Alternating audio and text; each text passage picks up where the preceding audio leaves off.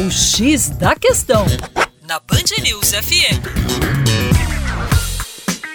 Olá, ouvinte Band News, como vai? Tudo bem? Com você, o Juninho Lopes, do Terra Negra. E olha só, o ano de 2018 será marcado pelo trigésimo aniversário da atual Constituição Brasileira.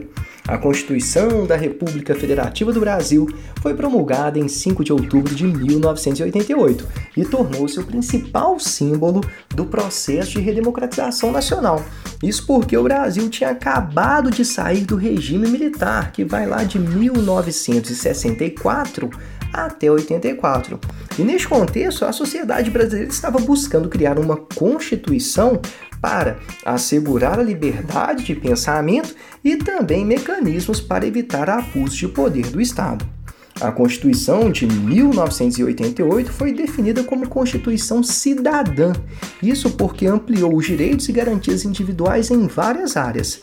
Além disso, contou com a participação efetiva da população, por esses motivos, especialistas a consideram a mais democrática da nossa história e uma das mais progressistas do planeta.